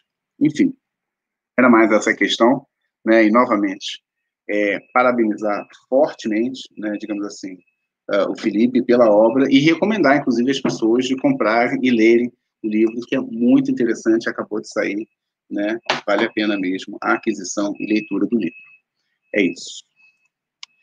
Uh, Felipe, agora passo para você. A gente tem um, já foi bastante questionado aí, bastante, muitas perguntas para você. Então, a gente fecha uma primeira rodada é, de perguntas e depois a gente parte para o público. Fala, Felipe. Bom, eu, eu realmente é, tenho só agradecer pelos inúmeros comentários. Eu realmente não vou conseguir, é, talvez, responder todos à altura. É, vou selecionar aqui alguns, mas fico à disposição para a gente continuar esse diálogo posteriormente, que vai ser um, um grande prazer. Né? Então, começando pelo, pelo professor João, né, mais uma vez agradecer os comentários gentis, elogiosos, é, enfim, muito obrigado de verdade. Sobre o Banco Mundial, é, topei, né, encontrei material sobre o Banco Mundial, mas nessa perspectiva que você levantou. O Banco Mundial sempre muito reticente né, a ter uma atuação é, junto ao governo brasileiro, especialmente devido né, a uma política econômica considerada irresponsável, né, feita pela, pela administração federal. Então, nesse aspecto, vi muita ligação da perspectiva do Banco Mundial, de figuras do Banco Mundial, com determinados é, técnicos e autoridades do FMI, né, com relação à política econômica brasileira. E, e exatamente pelo fato de não, não ter tido um papel, né, é, pelo menos até 64, depois de 64 a gente sabe que eles vão ter um papel importante, como você bem salientou, eu acabei não me verticalizando nisso, né? Mas é, tenho bastante material, mas ainda não consegui ter tempo de explorá-lo né, da maneira como eu gostaria. Congresso norte-americano, sem dúvida, né, é, é, inclusive o governo Kennedy, ele tem muita dificuldade para conseguir aprovar a quantidade de ajuda econômica que o governo Kennedy considerava que era necessário para a Aliança para o Progresso, por causa de muita oposição que aparece dentro do Congresso, e aí fazendo já um, um, uma, um link né, com a, a, os comentários do Júlio, inclusive é muito pelo Congresso, mas não só pelo Congresso, existe uma pressão forte também dentro do Departamento de Estado, que a gente percebe pressões para modificação né, dos termos da, da, própria Aliança para o Progresso, e uma, e uma pressão que vem, sobretudo, do empresariado norte-americano, né, que acabaria sofrendo é, consequências né, caso determinados tipos de reformas fossem levados a cabo né, de uma maneira muito significativa. Então, tem tem bastante é, resistência sobre, por exemplo, a questão de empréstimos serem dados é, sem a, a, garantia de que a, a compra de materiais né, ou, ou, de serviços, a prestação de serviços não estivesse de alguma maneira vinculada a empresas norte-americanas, pressão para que subsidiárias de empresas norte-americanas fossem favorecidas, pressão contrária a uma retórica reformista mais, digamos, explícita, mesmo que na prática essa retórica fosse dissolvida. Então, no Congresso a gente vê muito isso, mas, de novo, é um, é um tema infinitamente né, complexo. Né, eu tive que fazer alguns recortes, então não consegui explorá-lo né, da maneira mais adequada. Mas tem, tem um colega da, da, da Universidade de Denver, né, o professor Rafael Iores, brasileiro, que vem estudando especificamente essas ligações empresariais é, nos Estados Unidos com o governo norte-americano e mesmo com empresários brasileiros. Né? Ele vem desenvolvendo um projeto nesse sentido, deve estar é, saindo algo aí para publicação. Já faz um tempo que a gente não conversa especificamente sobre o desenvolvimento do projeto dele, mas ele está trabalhando especialmente nessa área e certamente vai sair uma coisa muito boa. Né?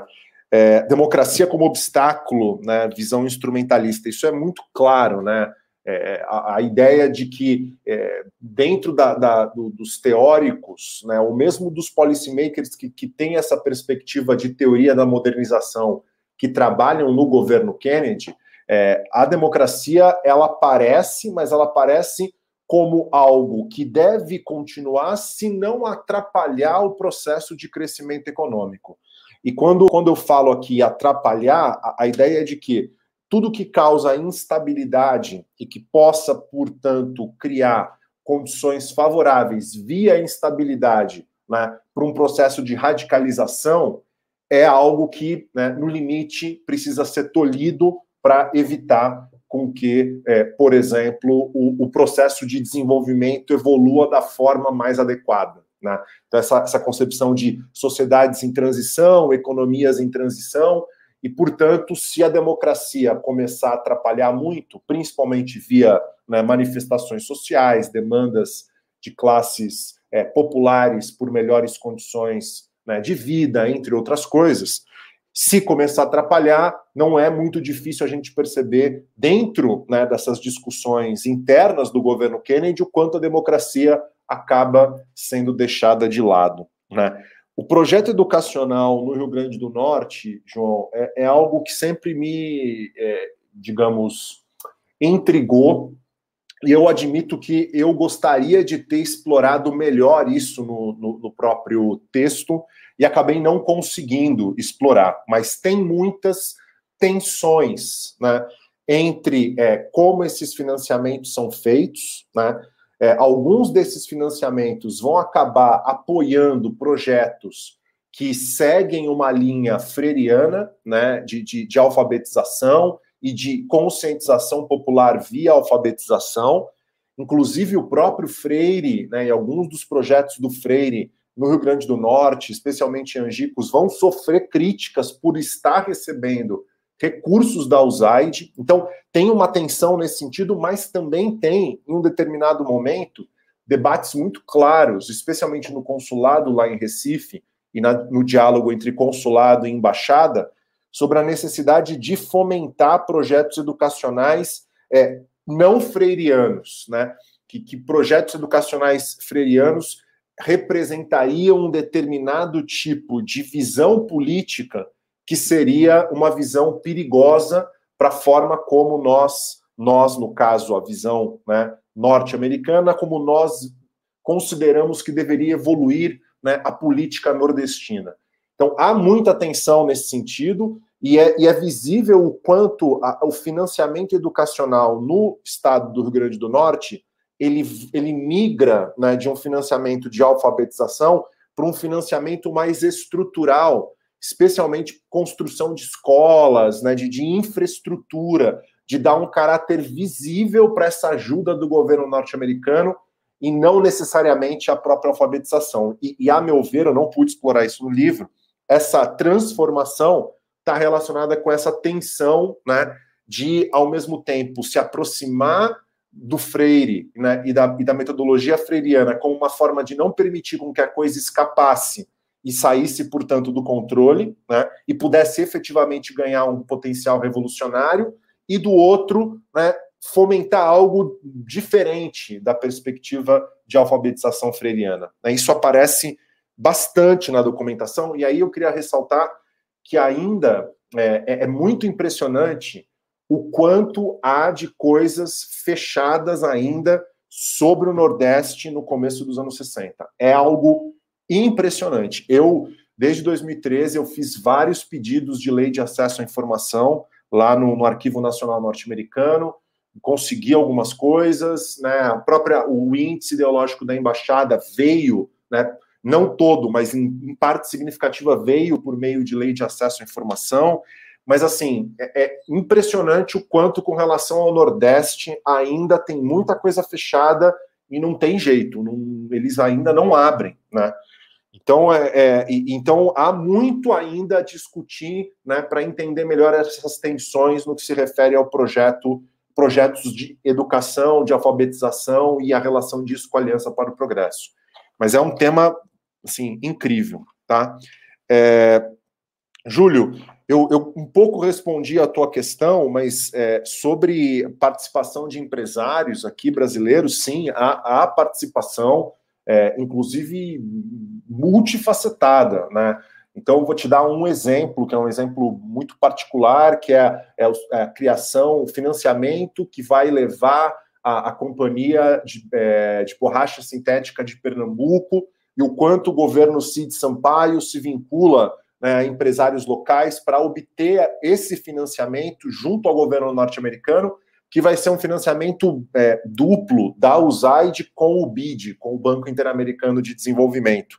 Então, há muitas, é, muitas formas em que a gente percebe é, essa porosidade, né, essa relação de classes dominantes, especialmente classes empresariais, né, uma burguesia local, ou mesmo uma burguesia com, com, com vínculos é, multinacionais com governos e lideranças locais. Né, isso aparece é, bastante, e não apenas com projetos diretamente vinculados a, que favoreceriam a determinado grupo, mas também com demandas de melhorias de infraestrutura, garantia de energia, por exemplo, isso também aparece bastante. Né? É, e aí, inclusive, já fazendo uma ponte com uma outra coisa que o, que o professor João trouxe, é, eu também fiquei muito impressionado trabalhando com, com o tema, com o fato do BID né, entrar tão forte de cabeça já com os estados. Né? É, mal surgiu e você tem o BID emprestando assim um, um rio de dinheiro para Guanabara. Né? É, e, e, e, vocês que estão aí no, no, no, no Rio de Janeiro, o BID faz um empréstimo para Guanabara, que é uma coisa impressionante, que é, que é da, da, garantia de abastecimento de água via da represa de Guandu, uma coisa assim, uma, uma obra de engenharia hidráulica hiper complexa, muito cara, e, e, que foi muito importante para a popularização do, do Lacerda. O Lacerda ganhou muitos pontos né, por ter resolvido um problema sério no Rio de Janeiro de falta de abastecimento de água, enfim. Então eu também fiquei muito é, surpreso em ver o quanto o BID logo no início entra dessa forma em termos de ajuda regional. Mas aí, é, João, me parece que isso está muito relacionado exatamente essa perspectiva de se vincular com as unidades subnacionais, né, com os, o problema da relação bilateral Brasil-Estados Unidos durante o governo Goulart e o uso das unidades subnacionais como uma forma né, de constranger, de limitar ou, né, no limite, de desestabilizar o próprio governo Goulart. Tanto é que logo depois que, que tem o golpe, o BID vai mudar radicalmente de postura. Radicalmente, a carteira do BID muda radicalmente de postura a partir de 64 e o governo federal é o grande, é, o grande receptor dessa ajuda e não mais os governos estaduais. Então, eu acho que isso está mais relacionado. Eu não, não conheço pesquisas que analisam a carteira do BID em outros países latino-americanos nesse momento. Certamente tem, mas não, não, não li, não tive oportunidade de ler. Mas talvez seja uma coisa específica da realidade brasileira naquele contexto e né, desse, desse, desse approach desestabilizador mesmo que favoreceu as unidades subnacionais. E depois o BID né, acabou assumindo um padrão mais é, focado, digamos assim, nos governos federais e não né, nas, nas unidades subnacionais ou regionais. É, Gabriel fala sobre essa questão da dependência e também da, da, das instituições de ensino. Sim, houve é, muito, muita cooperação técnica né, e, e alguns empréstimos e doações para várias instituições de ensino. Isso não é algo que nasce com a Aliança para o Progresso, isso, na verdade, vem é, pelo menos, sim, vem pelo menos do começo dos anos 50, está relacionado ao programa do ponto 4 do Truman, que eu abordo no primeiro capítulo do livro, mas mais como uma, uma, uma forma de contextualização, eu não verticalizo tanto assim no ponto 4 do Truman, mas é, a Aliança para o Progresso dá continuidade a esses projetos de cooperação técnica e alguma coisa de doação empréstimos para vários tipos de instituições é, de ensino, universidades, institutos técnicos, né, inclusive fomenta né, é, muito tipo de pesquisa vinculado à, à agricultura, à agronomia, né, então, já, inclusive tem trabalhos é, sólidos sobre isso, a, a relação é, da, dos Estados Unidos com a Universidade de Viçosa, né, é, projetos de saúde pública com, com a Faculdade de Saúde Pública aqui da USP de São Paulo, é, enfim, então tem realmente muita coisa, mas no caso da aliança eu vi muito mais um, um aporte via cooperação técnica, técnicos norte-americanos vindo para cá, técnicos brasileiros indo para lá, bolsas e, e, menos um financiamento, né? Claro que ele também teve, mas menos um financiamento propriamente dito. Com relação a essa questão da lógica da dependência, eu, eu acho que você tem aí um ponto muito interessante e é uma tensão mesmo, né? Ou seja, até que ponto é, os objetivos políticos, geoestratégicos dos Estados Unidos, né, de, de impedir uma desestabilização política que levasse a um determinado tipo de sociedade, que fosse uma sociedade né, diferente da sociedade que os Estados Unidos consideravam que deveria existir aqui na América Latina e alinhada, por exemplo, à União Soviética, enfim, até que ponto isso está conectado a uma perspectiva econômica de longo prazo de uma relação de dependência da América Latina com os Estados Unidos. Eu acho que você tem né, um ponto importante aí, mas me parece que nesse momento, no momento muito particular da história das relações Estados Unidos-América Latina, né, há um, um, uma, um reconhecimento um pouco maior, uma sensibilidade um pouco maior da elite política que está em torno do Kennedy, né, da, da, do problema e do limite de levar uma perspectiva curto-prazista, de interesses econômicos mais curto-prazistas e, portanto, dependentistas mesmo, né, de garantir uma, uma permanente submissão né, de, de, de atores e instituições latino-americanas frente aos Estados Unidos, que, na verdade, foi muito a prática, se você for olhar, da política externa norte-americana durante a década de 50. Né? Então, há muito debate sobre isso, sobre a necessidade de fomentar um determinado tipo de desenvolvimento é, econômico que impedisse, né, via pobreza, via pauperização, desigualdade socioeconômica, entre outras coisas, a radicalização política do continente. E é muito interessante o quanto, dentro do governo Kennedy, é, a, as pressões empresariais norte-americanas são sentidas, né, do quanto essas pressões viam esse tipo de lógica como algo é, que seria ruim exatamente para a manutenção desse tipo de dependência, né? E, e, além disso, um debate, que é um debate muito interessante, sobre a dificuldade né, de fazer valer algumas dessas propostas reformistas frente exatamente às elites locais latino-americanas com as quais os Estados Unidos mantinham relações próximas né, por muito tempo. Né? Então, é, a gente precisa dessas elites, como o João bem, bem colocou, que é uma, é, uma, é uma coisa que o livro trata, a gente precisa dessas elites, mas ao mesmo tempo a gente não, não tem como né, demandar é, algum tipo de um, de um reformismo mínimo para impedir né, o pior, porque muitas dessas elites não aceitam não, nem esse reformismo mínimo. Né? Então há esse, é, digamos, essa tensão também, não a tensão apenas na relação de membros do governo Kennedy com o setor do empresariado norte-americano, né? Inclusive o Rockefeller vai criar um grupo de empresários, né, com foco na América Latina para fazer esse elo direto com o Departamento de Estado e tensão do governo Kennedy com setores mais reacionários mesmo, né, da, das elites é, latino-americanas que não aceitavam muitas vezes nada, né?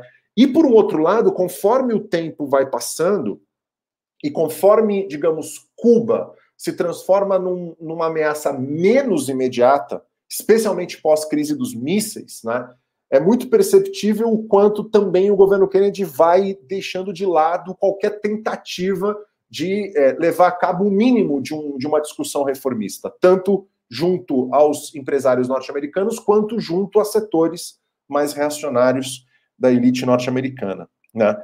Enfim, é um tema muito rico, eu não sei se eu consegui responder, mas é, trouxe aqui algumas ideias para a gente pensar. E, Pedro, sobre a questão do Arraiz é, é uma obsessão, assim, é uma, é, eu poderia depois né, até passar, tem muita coisa sobre o Arraiz, e eu acho que pelo fato de muita coisa ainda estar fechada, certamente, né, daqui a alguns anos, talvez décadas, não sei, não sei por que manter fechada mesmo depois de tanto tempo, né, é, muito ainda, certamente, a gente vai ter sobre o Arraiz. O Arraiz, ele incitava, né, especialmente no consulado em Recife, muito temor, né? É, apesar de se reconhecer que o Arraiz não seria um comunista de carteirinha, ele é categorizado né, dentro daquele índice ideológico da embaixada como um inocente útil, né? Ou seja, ele, ele não é um comunista de carteirinha, mas na prática age como um comunista e é isso que importa, né? Então, o Arraes é uma obsessão. O Arraes, o Brizola são, são grandes obsessões, mas especialmente o Arraes, pelo, pelo que o Nordeste representa no imaginário desses, é, desses policymakers que estão em torno do Kennedy, né? Do Nordeste ser uma grande Cuba, poder ser uma grande Cuba e as ligas camponesas fazerem né, um papel né, semelhante a um papel que é, massas é, exploradas, campesinas, né, tomaram em outras áreas da América Latina, aí passando desde Guatemala em 54, mas especialmente Cuba, final dos anos 50. E aí, sobre a questão da legalidade, tem um debate enorme, Pedro. Tem um debate enorme, inclusive dentro do Congresso, mas é importante ressaltar que, é, de fato, Lincoln Gordon ele tem razão quando ele afirma que o governo federal brasileiro ratificava né, esses acordos, porque havia duas instituições federais que eram as instituições responsáveis por esse elo né, entre governo federal brasileiro e as instituições norte-americanas de ajuda. Para o Nordeste era a Sudene, fundamentalmente, e para o resto do país era uma instituição vinculada ao que depois vai ser o recém-criado Ministério do Planejamento, que era a COFAP, né, que era a Comissão Federal da Aliança para o Progresso. Não, não vou lembrar exatamente o, o, a sigla, mas é isso. Então, todos os projetos tinham que ser aprovados né, pelo governo federal e essas duas agências representavam o governo federal. O problema é que é, a, os projetos chegavam para essas agências já completamente negociados, né? Então não havia as agências na verdade elas ficaram com um papel de basicamente ratificadoras e, e, e de carimbar decisões já tomadas. E essa é uma coisa que fica muito clara na, na, na própria documentação. O Aloysio Alves fala isso claramente para o cônsul em Recife, né, o Aloysio Alves, governador do Rio Grande do Norte, a gente negocia e a gente vai colocar como um fato consumado e, e evidentemente, como é que você, como é que o governo federal brasileiro vai negar recursos para escolas? Como é que o governo federal, como é que a Sudene vai negar recursos para construção de estradas, né, para distribuição de leite? Enfim, a ideia era criar realmente um fato consumado e, a partir do fato consumado, só apresentar para ratificação. Houve tentativas de coibir isso, especialmente meados né, de, de 63, o governo brasileiro protesta, a embaixada né, brasileira em Washington protesta é, frente a, a, ao, a, ao, governo norte-americano, mas, enfim, esse protesto não, não prospera, né? Mas há um debate fortíssimo sobre a legalidade, inclusive a Constituição de 46, ela dá ao governo federal a, a prerrogativa de execução, mas a aprovação de acordos internacionais é no Senado. Só que isso não tinha sido normatizado, não havia, não havia uma legislação que normatizava esse, esse ponto da Constituição. Então, há situações de governadores ameaçando claramente, no Senado, discussões ameaçadoras. Ó, se for levar isso ao extremo, a gente normatiza isso e o Senado fica como responsável. Né? E o governo federal só implementa, mas quem é o responsável por aprovar é o Senado. Então, quando fica claro esse tipo de situação, o governo Goulart acaba, digamos, se rendendo à realidade. Né? É, é, apesar de há muita lacuna sobre o, como o governo Goulart leva isso, especialmente na segunda metade de 63. Um pouco como o João falou muito bem, é, é, infelizmente há muita lacuna na documentação brasileira, muita lacuna, muita, né? muita mesmo.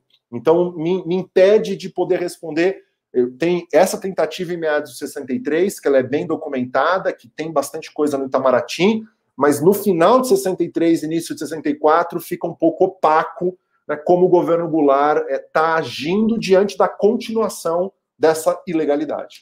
Tá? Eu não sei se eu consegui responder aqui mais um. E aí, antes de passar a palavra, é, de novo, queria só, estou vendo aqui que o grande professor Almir Pita né, fez um comentário. É, queria muito aqui dar o meu abraço para o professor Almir Pita, um grande colega, né, uma figura realmente fantástica. Obrigado pela sua presença, professor. É uma honra tê-lo aqui conosco. Maravilha, Felipe. Muito bom. Deu conta de tudo, todas as questões colocadas, né? E excelente, né? Acho que esclareceu bastante os pontos é, ressaltados aqui pelos colegas, né? A gente tem é, a pergunta aqui do Max, e aí eu, eu acho que para, digamos assim, a gente tinha previsto aqui encerrar às 16 horas, eu vou então fazer a leitura da pergunta do Max, passar para o Felipe, pedir para ele responder e fazer as considerações finais, e com isso a gente encerra né, a nossa sessão de hoje. O Marx pergunta o seguinte, né? Boa tarde, professor. Minha pergunta é bem pontual está relacionada à preocupação do governo estadunidense com os movimentos sociais rurais. A historiografia tem destacado a atuação da USAID no combate às ligas camponesas em Pernambuco. Eu estou falando de maneira portuguesada, né, USAID, mas a gente sabe que é USAID. Uh, sabendo que as ligas possuem núcleos fortes na vizinha Paraíba, gostaria de saber se você encontrou informações que indicam ação da Aliança para o Progresso contra as ligas paraibanas. É, então, é essa questão, tem os cumprimentos aqui do Almir. Passo, então. Max, eu é, infelizmente não tenho, nesse sentido, muitas boas notícias para dar, assim, porque é, os projetos da Aliança que eu, que eu mapeei são, são projetos muito vinculados à questão da educação, é, a questão da habitação, da infraestrutura, abastecimento de água, esgoto, né? Ou seja, a, a ideia está muito relacionada a governos estaduais e como utilizar esses governos estaduais para fortalecê-los, né?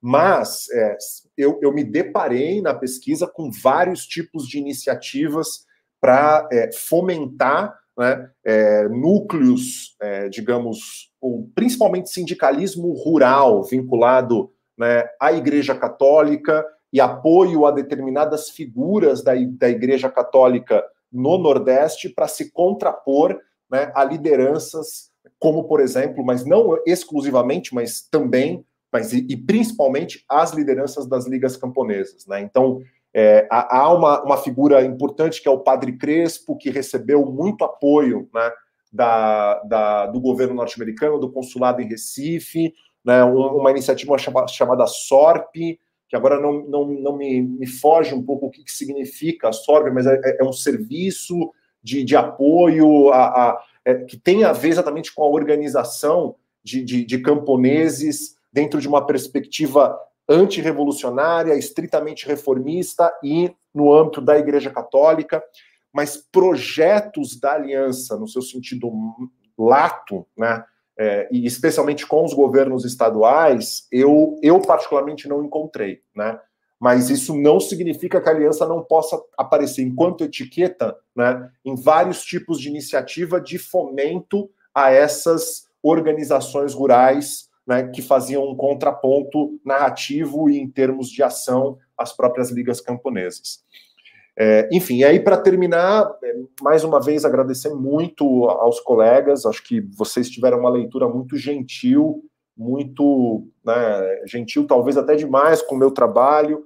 Eu espero ter colaborado para o núcleo, fiquei muito contente né, de, de ver toda essa.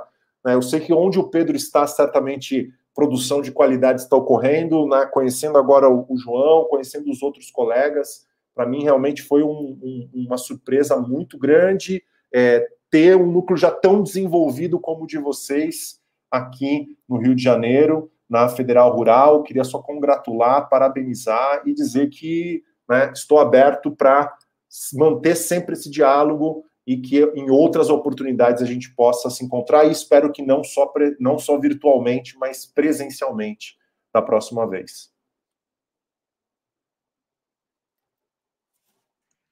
Tá ótimo, Felipe. A gente que agradece e novamente elogia, né, congratula o trabalho de muita qualidade. É, e não, e fazendo gancho com o final da sua fala, certamente queremos trazer você assim, é, trazer você aqui no Rio, assim que tivermos condições para tal, né? Que venha a vacina e que a gente consiga no ano que vem voltar a realizar atividades presenciais para poder né, fazer uma palestra no auditório, na nossa universidade, que seria excelente, né? Um lançamento do livro físico, né? É, enfim, seria realmente é, genial. É, enfim, queria agradecer a todos os colegas que estiveram presentes, as pessoas comentários, Júlio, João, Gabriel, todo mundo que esteve presente aqui, Neomir, Max, etc. É, e é isso, gente. Encerramos então a nossa sessão no ECAP de hoje. Felipe, novamente, muito obrigado né, por disponibilizar seu tempo, dialogar aqui conosco. Eu acho que foi muito interessante mesmo. É, vamos divulgar agora essa sessão, porque eu acho que ela foi muito rica e bastante é, enriquecedora acerca do caráter da obra. É isso, gente. Boa tarde, bom fim de semana a todos. Até mais. Um abraço.